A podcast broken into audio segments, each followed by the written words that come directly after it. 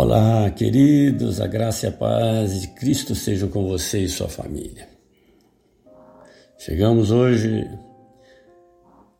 ao final, apresentando a nona e última prática desse estudo maravilhoso sobre o fruto do Espírito e que é o domínio próprio, também denominado temperança, no qual Paulo escreve e que se encontra em Gálatas, no capítulo 5, versículos 22 e 23.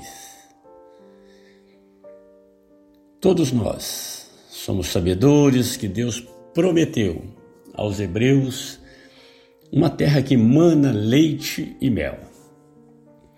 Embora tenha sido prometida para conquistá-las, eles tiveram que lutar por ela. A cada cidade uma conquista. Da mesma forma, essa prática espiritual, domínio próprio ou temperança, é prometida a nós, dentro da conformidade do fruto do Espírito Santo. Não obstante, devemos conquistá-la. E isto significa uma luta acirrada entre o nosso eu dividido, isto é, tudo me é lícito, mas nem tudo me convém. E há desta forma uma implicação de que o nosso eu produz aspirações e desejos que não devemos, em hipótese alguma, satisfazer, mas controlar. Lembremos das palavras de Jesus escritas no Evangelho de Lucas, no capítulo 9, verso 23, quando nos diz que devemos negar a nós mesmos e tomar nossa cruz diariamente e segui-lo. Domínio próprio é dizer não aos desejos pecaminosos, mesmo quando isso possa nos trazer dor.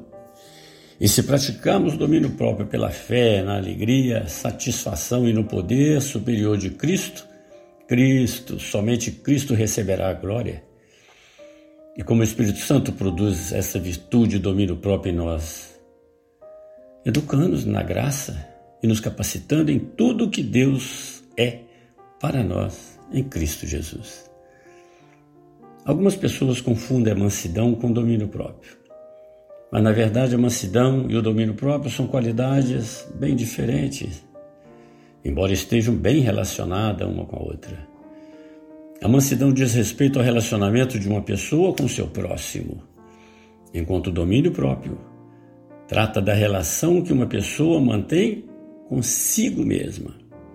Mas, claro, obviamente, o domínio próprio a falta dele também reflete em nossos relacionamentos com outras pessoas. Nesse sentido, é de suma importância e primordial afirmar que o domínio próprio é uma qualidade indispensável a todo cristão e se estende a todos os aspectos da sua vida.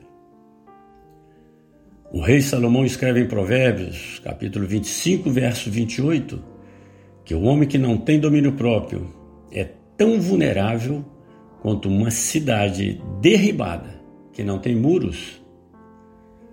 Contudo, como as demais virtudes não podem ser geradas por nós mesmos, elas não repousam sobre nossas próprias habilidades.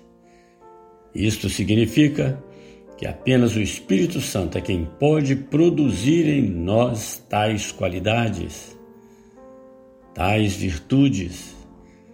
Então, queridos, a única maneira de alguém ter o verdadeiro domínio próprio é vivendo e sendo guiado pelo Espírito Santo. Aquele que vive em espírito não cumprirá a concupiscência da carne. Quando somos guiados pelo Espírito, somos também capacitados por Ele a vivermos uma vida que agrade a Deus, uma vida de constante santificação. Portanto, Somente através do domínio do Espírito Santo é que podemos agir de maneira comedida e sensata e viver de forma moderada. Irmãos, que Deus nos faça sempre ovelhas de seu pasto, permitindo que, pela sua misericórdia, o Espírito Santo faça germinar em nós o fruto do Espírito e sejamos em tudo semelhante a Cristo.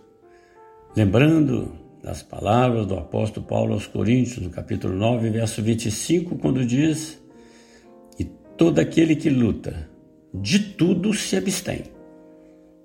Eles o fazem para alcançar uma coroa corruptível, nós, porém, uma incorruptível. Que tenhamos um maravilhoso dia, em nome do Senhor Jesus. Eu sou Márcio Calil e esse foi mais um momento com a palavra de Deus, pois é tempo de ceifar.